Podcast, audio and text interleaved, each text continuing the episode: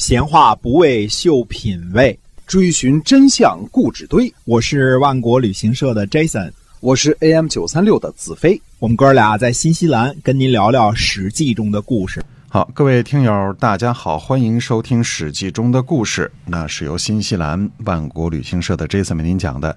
我们新西兰万国旅行社呢，给大家简单介绍一下啊。咱们是天天都有出团是吧？对，天天出团去南岛和北岛，有各种形式的旅游啊，嗯，自驾、自助都可以。哎，跟团也可以啊。是的，可以多了解一下新西兰万国旅行社。我们今天继续跟您讲这个史记中的故事。我们说到了这个介子推啊，嗯，介子推呢，追随晋文公流亡一十九年，返国后呢，并没有像其他大臣那样急于邀功请赏。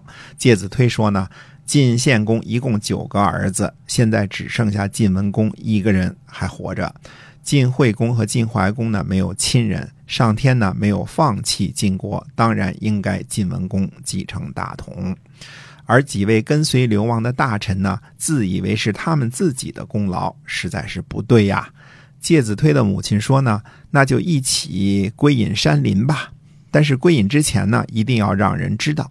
介子推说呢，人的语言就像人身上的纹身，既然人决定隐退了，哪里用得着纹身呢？说点什么就是希望彰显的意思。介子推的母亲说，既然如此，就干脆。隐身山林，终身不见得了。介子推的从人呢，看不过去，就在宫门上呢题诗。啊，晋文公看到之后就说呢：“说这是在说介子推呀。这几天呢，忧心王室的事情，还没有来得及封赏他。晋文公呢，派人去找介子推的时候呢，已经找不到了。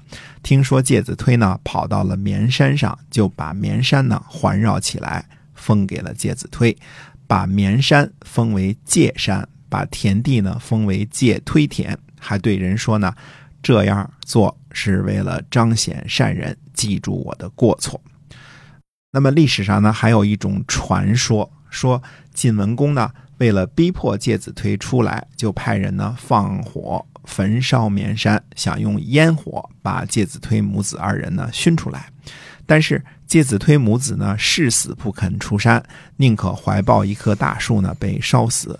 晋文公见到二人的尸骨的时候呢，伤心不已，命人呢把这棵大树砍了下来，用树的木头呢做成木屐，每天穿在脚上呢纪念介子推。晋文公每次看到木屐的时候，就念叨说：“足下，足下。”传说“足下”一词呢，由此而来。嗯，虽然这个传说呢没有正史上的记载，看来在晋国呢，这个倒是深入人心啊。直到今天呢，呃，山西呢很多地方还过一个节日叫寒食节，这个节日呢就是用来纪念介子推的。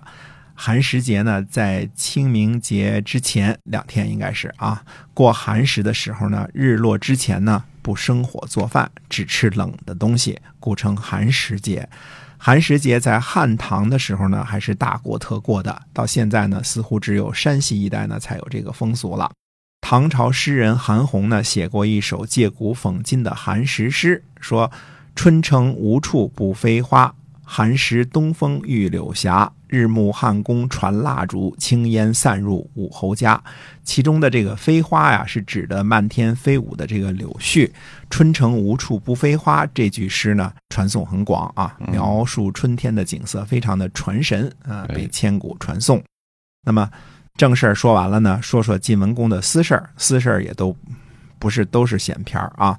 晋文公呢，在躲避西称和细瑞的反叛的时候呢，就把夫人嬴氏接回了晋国，这就是晋文公的正牌夫人，地位最高的文嬴啊。相信呢，一起接回来的不只是后来被立为晋文公夫人的这个文嬴，还有秦穆公最喜欢的女儿怀嬴。看来一起嫁给公子重耳的另外三位呢，应该是宗女，也就是。嗯，后人说的郡主，嗯嗯，地位呢没有文嬴和怀嬴高。怀嬴呢后称陈嬴，为晋文公呢生了公子乐，后来呢被赵盾称作低贱。晋文公复位后呢，敌国人把那位晋文公让他等二十五年的季葵送了回来啊，还好才等了七年啊，没等二十五年。但是敌国人呢，请求留下晋文公和季葵所生的伯叔和叔刘在敌国，看来晋文公是答应了。晋文公在齐国娶的齐桓公的女儿齐姜。后来历史当中呢没有交代，不知道晋文公有没有把她接回来晋国啊？齐姜呢应该是没有子嗣，这位夫人呢后来被列入到了《列女传》，很有名啊。晋文公呢还有两位夫人叫毕吉和杜琪，其中毕吉呢生了公子欢，也就是后来的晋襄公；杜琪生了公子雍。推算起来呢。毕吉和杜琪呢，很可能是晋国公子重耳在四十三岁流亡之前娶的妻子。吉姓的毕国呢，是山东的一个小国，故城的遗址呢，在今天山东省枣庄市台儿庄附近。杜姓呢是姬姓，太子申生的师傅杜款元就是齐姓的杜氏，在晋国呢可以勉强称得上是公族，但是他俩呢都不是什么大国的公主，所以推算呢应该是流亡以前的妻子。公子重耳呢作为晋献公的儿子，又广有贤名，不可能四十三岁逃亡时尚未婚娶啊。晋文公呢还有一位妻妾的记载呢是周女。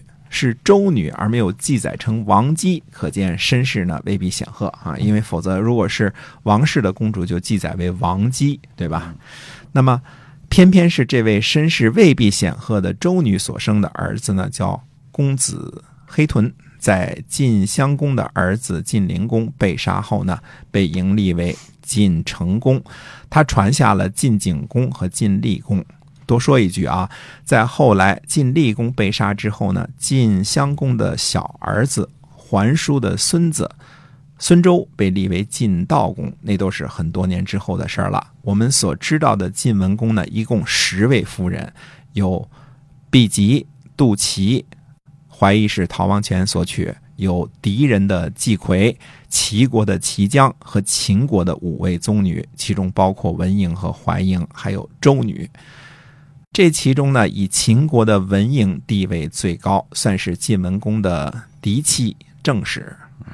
毕吉的儿子呢，晋襄公这一支呢，传到晋灵公止，转由周女一脉的晋成公继位，传至晋厉公止，又由晋襄公一脉的孙周，也就是晋悼公接替，传至亡国。